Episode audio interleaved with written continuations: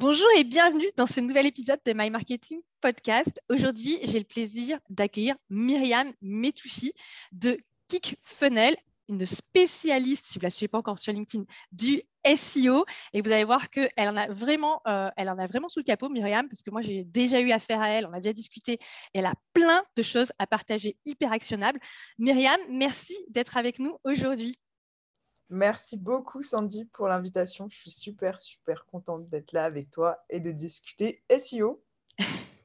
Écoute, moi, je suis d'autant plus contente que je sais déjà qu'il va y avoir plein de pépites qui vont tomber. Donc, on va tout de suite rentrer dans le vif du sujet. Moi, j'ai une première question, euh, j'ai vraiment une première question pour toi, euh, qui est J'entends pas mal de choses, tu sais, euh, nous on travaille pas mal avec des PME et souvent on me dit, mais avec la quantité de contenu qui existe déjà sur Google, qui existe déjà en ligne et des concurrents qui sont déjà actifs, est-ce que le SEO, donc le référencement, ça a encore un intérêt pour les PME c'est une très très bonne question. C'est clair que euh, avant c'était plus facile de faire du référencement et qu'on pouvait se positionner plus facilement sur certains mots clés. Aujourd'hui, la compétition est assez euh, rude. Euh, il y a beaucoup beaucoup de contenu. Tu l'as bien souligné, mais il y a un énorme intérêt parce que en fait, vu que 90% des gens en France tapent directement dans Google pour avoir une réponse, en fait c'est un canal d'acquisition qui est, qui est majeur. Euh, qui n'a pas tant que ça un coût. Enfin, je veux dire, le, le du référencement naturel est largement supérieur en fait à son coût. Et, euh, finalement, si, si, il faut absolument se rendre visible, et se positionner là, euh, enfin, devant. dès que quelqu'un en fait cherche une requête qui te concerne en fait et même s'il y a beaucoup de contenu je pense et on l'a tous constaté qu'il y a encore une majorité de contenus qui n'ont pas vraiment de valeur ajoutée et, je pense que l'enjeu du SEO euh, maintenant et à venir, c'est de se focaliser sur la qualité plutôt que sur la quantité et, euh, autre chose. Ok, donc pas juste écrire euh, du contenu optimisé pour écrire du contenu optimisé, mais vraiment avoir de la qualité derrière. Donc si je résume, c'est pas trop tard. On peut encore s'y mettre. On peut complètement s'y mettre. les règles sont plus difficiles qu'avant, mais en fait tout ça, ça a été fait dans une volonté de, qualité, en fait. Pour que vraiment, euh, toi, moi, n'importe quel internaute, dès qu'il tape une recherche, enfin, dès qu'il a une requête et qu'il la tape dans Google, qu'il tombe en fait sur quelque chose qui traite sa problématique et qui lui apporte une valeur. Euh, donc oui, complètement, c'est ce que tu disais. Euh, non, ça sert plus à rien de faire du contenu optimisé pour faire du Juste bêtement, ça sert à rien. Exactement. moi, j'ai et Google en premier. Moi, j'ai de faire un aveu, je suis, une fan euh, de SEO. Alors, ce n'est pas que je sois une experte dans le sujet, mais nous, c'est vraiment ce qui nous a permis de trouver nos premiers clients. On avait tout misé là-dessus euh, dès le départ. Et aujourd'hui encore, ça nous rapporte de la visibilité, ça nous rapporte du trafic sur des articles qui sont relativement euh, anciens, alors qu'on actualise, hein, promis. Mais en tout cas, je peux témoigner que quand on est une entreprise petite, puisque nous, on n'est pas très grand, eh ben, le SEO, ça a vraiment un intérêt. Donc, euh, top. Merci de nous avoir rassurés sur ce sujet, euh, Myriam. Oui, il y a encore de belles années hein, pour le SEO, je pense. Hein, et du, coup, on a abordé le sujet de qu'est-ce qui n'est pas bien. C'est-à-dire qu'avant, le truc genre optimisé un peu à l'arrache, on mettait des mots-clés partout. Bah, Aujourd'hui, on se rend compte que ça a ses limites. Donc, si tu devais résumer un bon SEO, parce que ce n'est pas que le contenu, et on va le voir, est-ce que tu peux nous dire pour toi, c'est quoi un bon SEO, c'est quoi un bon référencement, un bon travail de référencement? Bah, ça repose vraiment sur trois piliers. Euh, clairement, le contenu, on en a parlé, mais même si on se repose uniquement sur le contenu, ça ne fera pas tout le, toute la stratégie. C'est pas ce qui va permettre d'avoir un maximum de trafic euh, non plus à moyen, à long terme. Donc, euh, on va dire, il faut d'abord se focaliser sur la technique, c'est-à-dire avoir un site qui est qualitatif, techniquement qui répond aux exigences de Google, et en fait qui soit pensé pour euh, que l'utilisateur ait une bonne expérience. Donc ça veut dire euh, avoir une vitesse de chargement qui est correcte, avoir une structure de contenu qui est, euh, correcte. En fait, c'est beaucoup de critères techniques, mais quand on regarde d'un petit peu, on comprend, on, réalise que c'est beaucoup de bon sens aussi, et que toutes ces règles ont été dictées pour que la personne qui se rende sur ton site internet passe un bon moment, en fait, tout simplement. Donc Google, il, se met vraiment du point de vue de l'utilisateur et pas du contenu, du point de vue des, entreprises euh, qui vendent. C'est vraiment faire plaisir aux gens qui cherchent.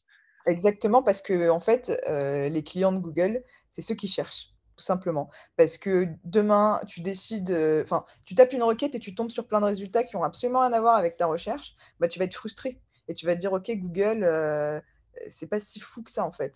Donc je vais aller chercher chez Bing ou DuckDuckGo ou non, pas Bing. voilà. si, vous écoutez, si, vous utilisez Bing, pas de problème. Mais pas Yahoo par contre. Bah, l'idée, justement, c'est de rester qualitatif, de proposer des sites de qualité, des résultats de qualité, parce que sinon, finalement, peut-être qu'un jour, tu te diras, Bing, euh, c'est pas si mal, tu vois. Donc, euh, oui, complètement, ils focalisent sur l'utilisateur. Ils ne sont pas côté euh, propriétaire de site. donc, il faut se mettre aux normes, clairement. Donc, d'un point de vue technique, ça, c'est le premier point. Euh, ensuite, le second point, on l'a vu, c'était le contenu. Donc, avoir un contenu qui, a une réelle valeur ajoutée et qui corresponde en fait à la recherche de ta cible ou de tes cibles, parce que parfois tu peux en avoir plusieurs. Et enfin, le troisième, c'est le netlinking. En gros, c'est l'autorité. En fait, c'est vraiment euh, ce que les autres sites disent de toi influe sur ta, réputation auprès de Google. C'est-à-dire que euh, tu as, je ne sais pas moi, l'Express qui te fait un lien vers ton propre site, ça va être euh, considéré comme un signal positif, comme Google va se dire, ah, ce site, il est qualitatif, plutôt que si c'est euh, devient euh, millionnaire grâce au poker.com. Désolé, quelqu'un qui a un site. Beaucoup. qui a un site similaire, mais forcément, bah, ça risque de, renvoyer un, un signal euh, terrible. Top.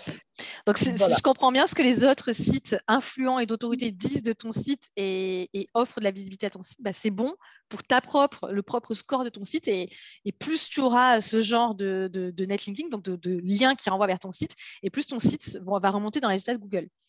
Exactement, complètement. Et en fait, ça ressemble un peu à la, vie euh, réelle, quand par exemple tu cherches à embaucher quelqu'un et que tu vas demander la vie, euh, ou tu vas demander à quelqu'un de te recommander une personne euh, à un poste.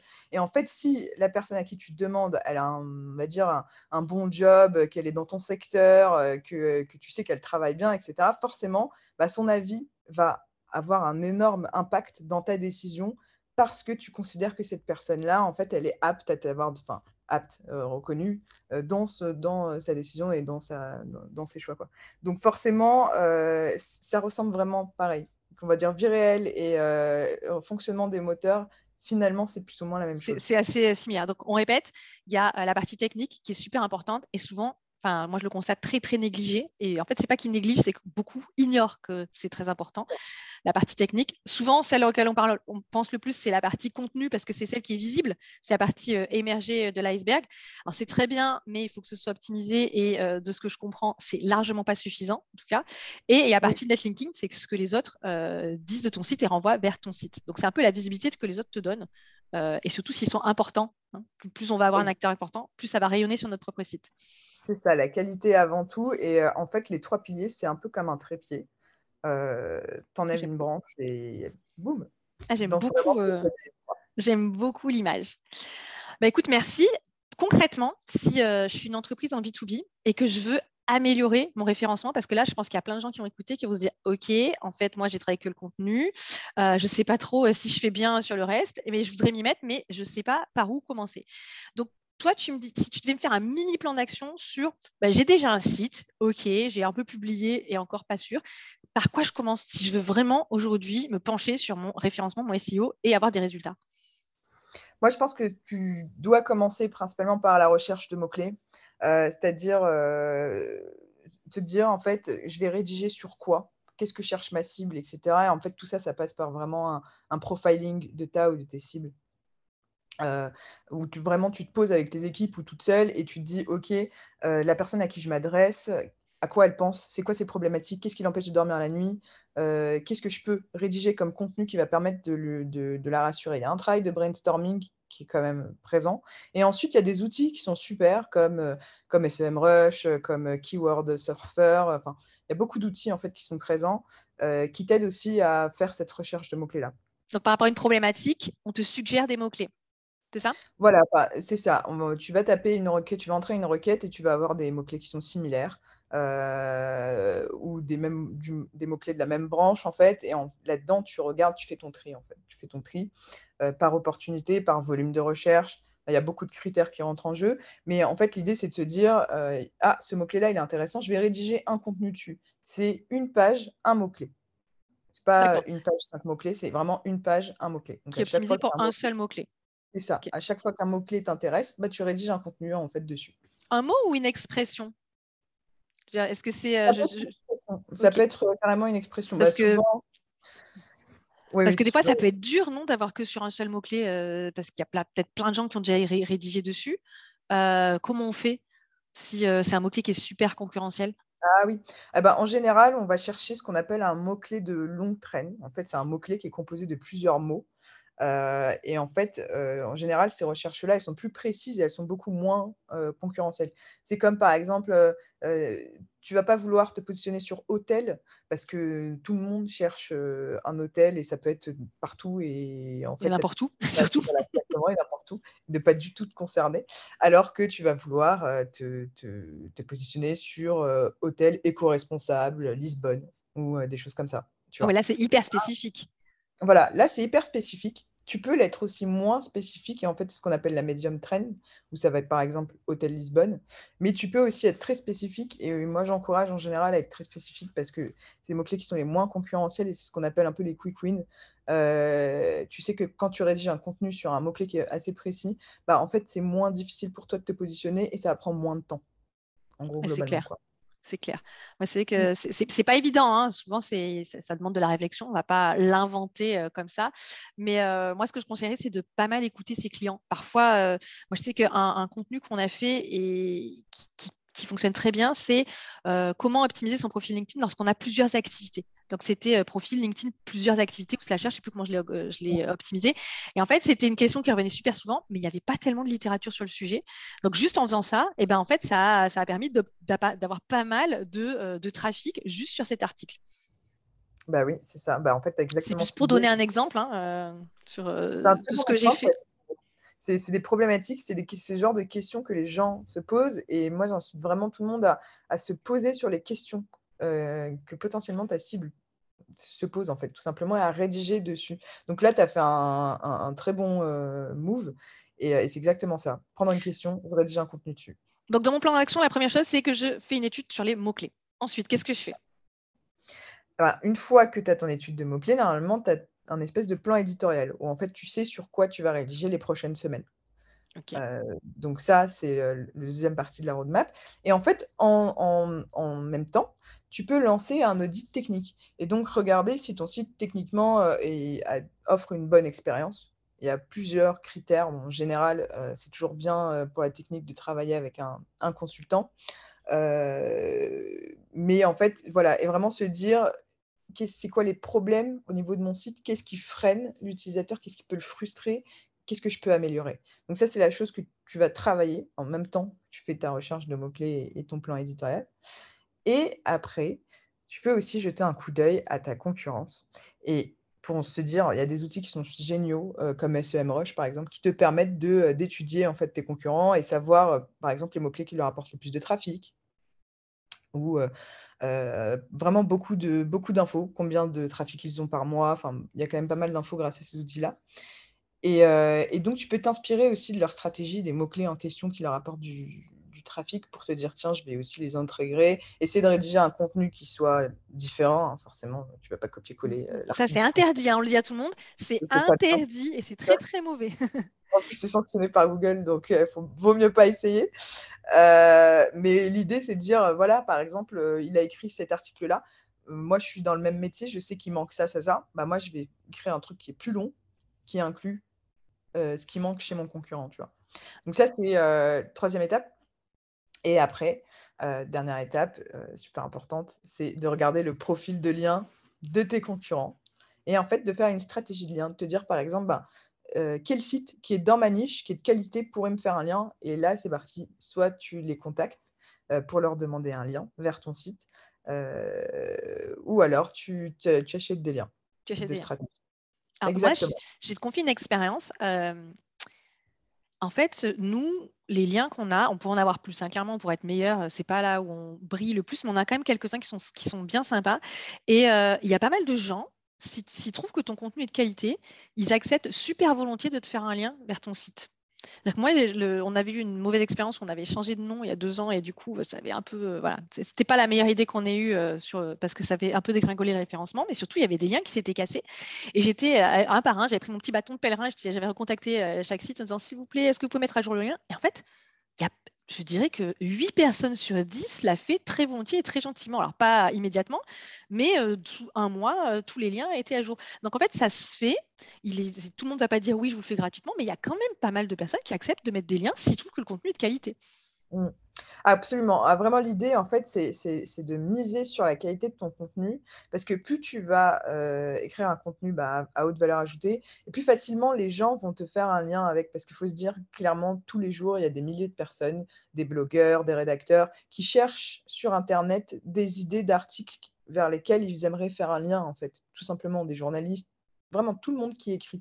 Donc, tu as quand même plus de chances d'obtenir naturellement des liens avec un contenu super qualitatif ou limite la personne elle sera trop contente de te faire un lien parce qu'elle va se dire même dans mon article j'apporte une valeur, enfin, je transfère en tout cas un site qui apporte une valeur à mon, à mon lecteur.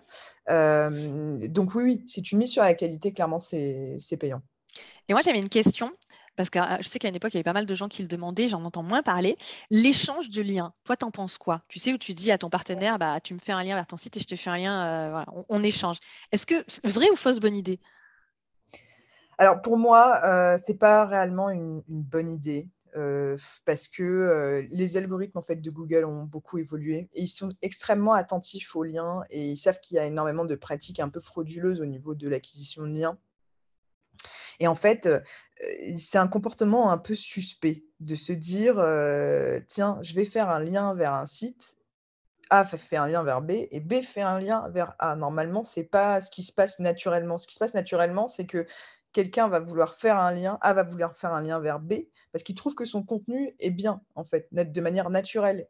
Et ensuite, il va faire un lien vers C pour la même raison mais c'est relativement rare, sauf dans le cas des partenariats ou de quelque chose comme ça, c'est relativement rare qu'il y ait une telle réciprocité, en fait, dans un comportement naturel d'acquisition de liens. Donc, même si tu le fais, fais-le de manière minime, que ce ne soit pas du tout quelque chose de trop important. Parce que si Google analyse ton profil de lien et qu'il voit que c'est que A vers B et B vers A. Et qu'il y a la réciprocité partout Exactement. Il va se dire, il y a Anguille sous roche. Il y a Anguille sous roche. Donc, problème. Là, c'est le moment ou tu attends la petite notification dans. ok, donc en résumé, euh, tout ce qui est un peu trop simpliste, on évite. Google est quand même capable de euh, débusquer ce genre de pratique. C'est ça, ils ont mis des moyens énormes hein, dessus. Hein. C'est euh, tentant, mais on ne va pas le faire. D'accord? C'est ça. Donc ne le, faites pas, c'est pas une bonne idée. Faites-le en vraiment en, ah Tu peux avoir deux, trois liens en réciproque sur 1000 liens, par exemple. D'accord. Ah ouais, 1000 liens, carrément. Quoi. Non, mais parce que moi, je suis vraiment, je, suis la carte euh, sécurité, moi, de base. Euh. D'accord. Et du coup, voilà, parlons-en concrètement sur un site qui a, euh, je ne sais pas moi, on va dire 10 pages, 10 pages plus, plus une cinquantaine d'articles de blog aujourd'hui. Tu penses qu'il faut à peu près, l'idéal, c'est d'avoir combien de liens? Il faut en avoir le plus possible ou est-ce que trop, ça fait aussi louche?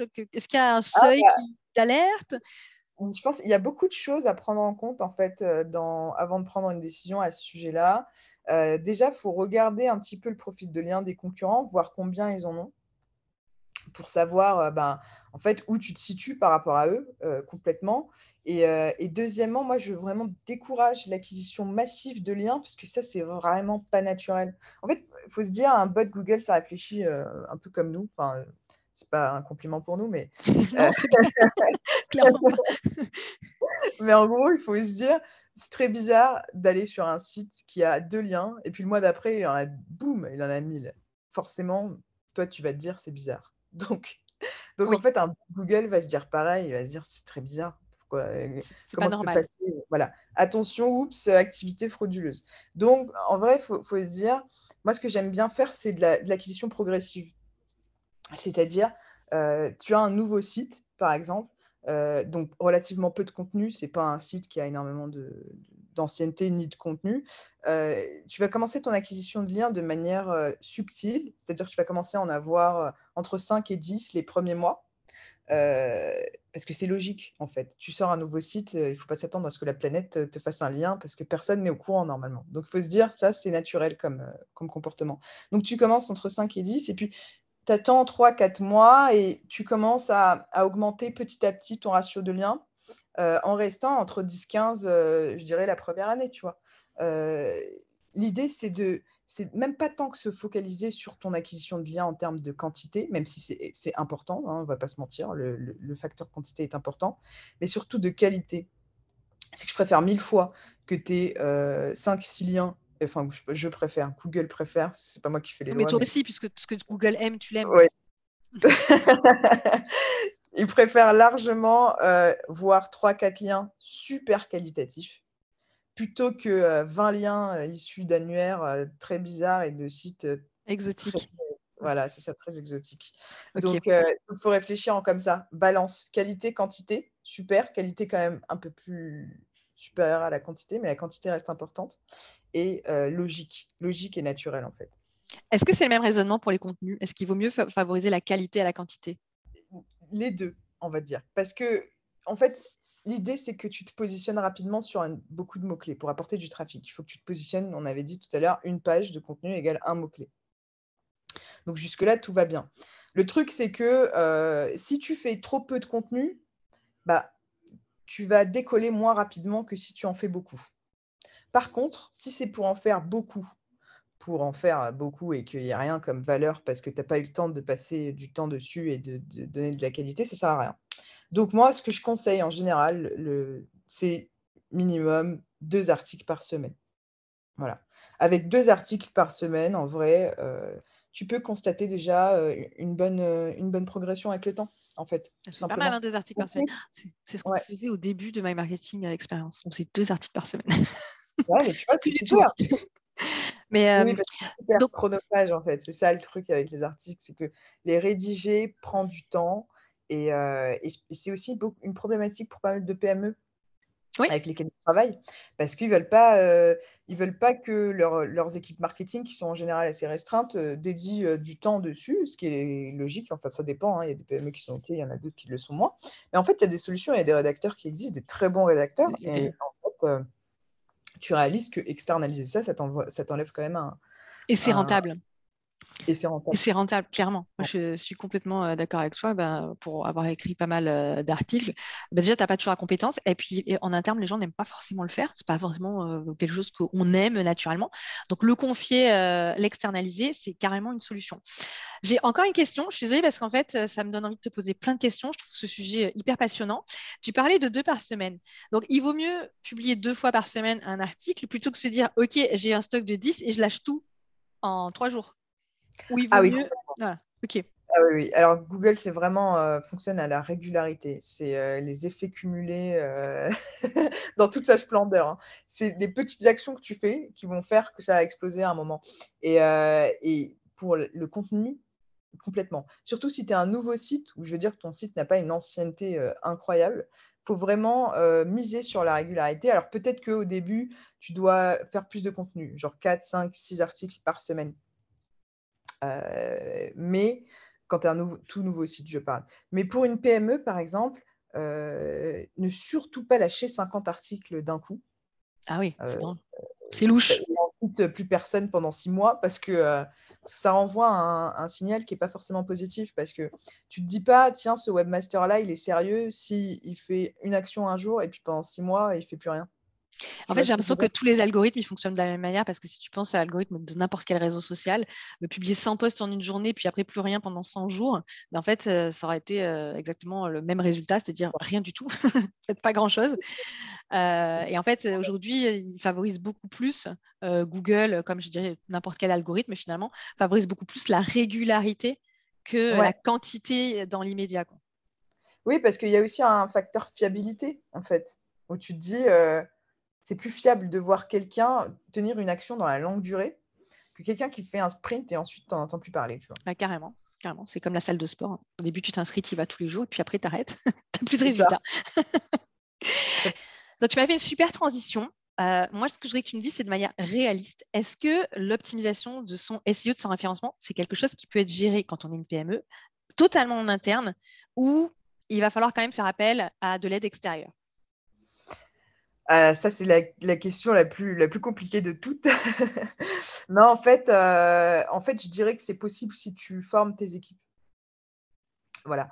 Quelqu'un peut se rendre euh, autonome sur le sujet s'il est bien formé, ça prend du temps. Moi, initialement, je n'étais pas issu du SEO, j'étais issu de la publicité. Je faisais beaucoup de publicité. Et en fait, c'est un sujet qui m'a intéressé. Je me suis formée dessus et c'est comme ça que j'ai appris et j'ai expérimenté ensuite pour avoir ma méthodologie. donc, c'est bien la preuve qu'en fait, c'est possible. Donc on peut se former. On n'est pas obligé d'avoir fait l'école euh, du référencement, euh, diplôme. D'ailleurs, je ne suis même pas sûre que ça existe. Non, ça n'existe même pas. En plus, c'est vraiment l'école de la vie euh, pour le coup. c'est beaucoup d'essais, hein, c'est beaucoup de tests. Ok, donc c'est possible de se former et du coup de. Donc, mais par contre, on est d'accord, il faut y accorder du temps. C'est pas fait ça en deux minutes. Il faut y accorder du temps, être très curieux parce que la majorité des informations ne sont pas divulguées, en fait. Il faut, se dire que tu te bats contre un algorithme qui a 200 facteurs de classement et dont la majorité ne sont pas révélés. D'accord. Donc, même au sein même de Google, il y a un secret dessus. Donc, en fait, le facteur expérience va énormément jouer. Il faut que tu, testes et que tu sois super curieux. Voilà. Et que, que tu n'aies pas peur de te sentir un peu seul de temps à autre parce que ben, forcément, il y a des choses que tu ne sauras pas, tu vas faire même les choses bien et en fait, tu vois, ça ne va pas forcément aller dans ton, dans ton sens. Donc, il faut que tu gardes ton sang-froid, il faut que tu sois apte à, changer de stratégie quand tu vois qu'il y en a une qui ne fonctionne pas. Et, donc, voilà. Mais à partir de ce moment-là, tu peux y aller. Surtout que je trouve que franchement, c'est un sujet qui est passionnant. Donc, c'est passionnant. Surtout quand tu l'expliques, c'est passionnant. Merci. C'est un peu l'art de la guerre, hein, quand même, j'ai l'impression, euh, le SEO. Mais donc, si on est curieux, si on a envie, c'est quelque chose qu'on peut euh, apprendre. C'est quelque chose qu'on peut faire en interne en l'apprenant. on est d'accord, on ne se jette pas là tout seul euh, en allant juste sur Google Analytics et en avant. D'accord, il y, y, a des méthodes, il y a des techniques pour se former.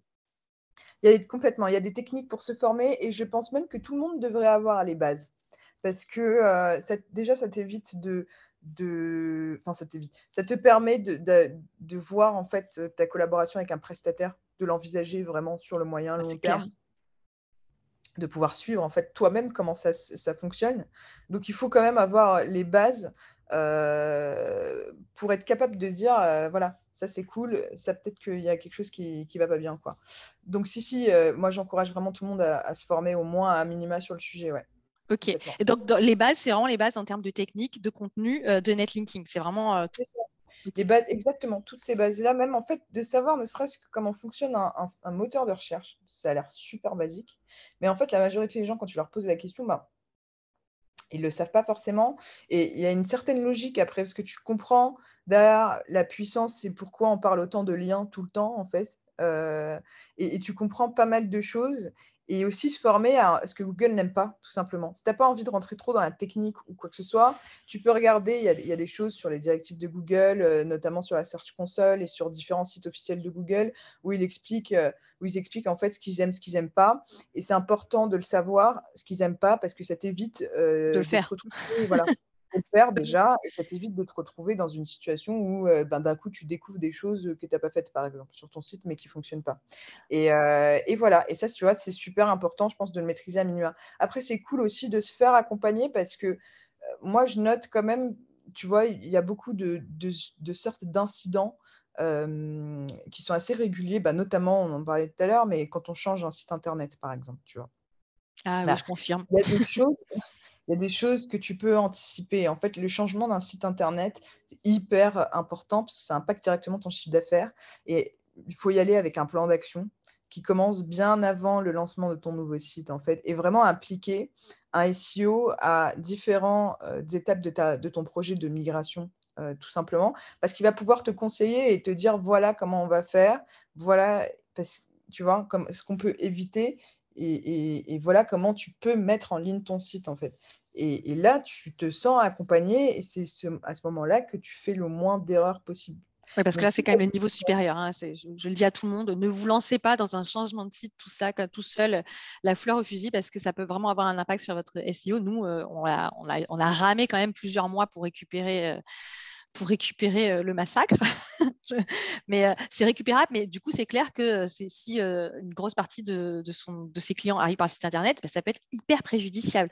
Si c'est un canal d'acquisition majoritaire, on va dire, ça peut être très préjudiciable. Donc là, je te rejoins, Myriam, il ne faut pas le faire seul, il faut être accompagné, même si on est marketeur. Moi, je le dis parce que, bah, oui, j'ai même un diplôme en marketing, mais tu me rejoins aujourd'hui, comme avant, il n'y a pas de formation SEO. c'est très, très light en général. C'est pour ça que je te rejoins aussi, j'encourage vivement même les marketeurs où on pense qu'ils le savent parce qu'ils sont marketeurs, ben non, ce n'est pas parce qu'on est marketeur qu'on s'y connaît forcément bien en SEO.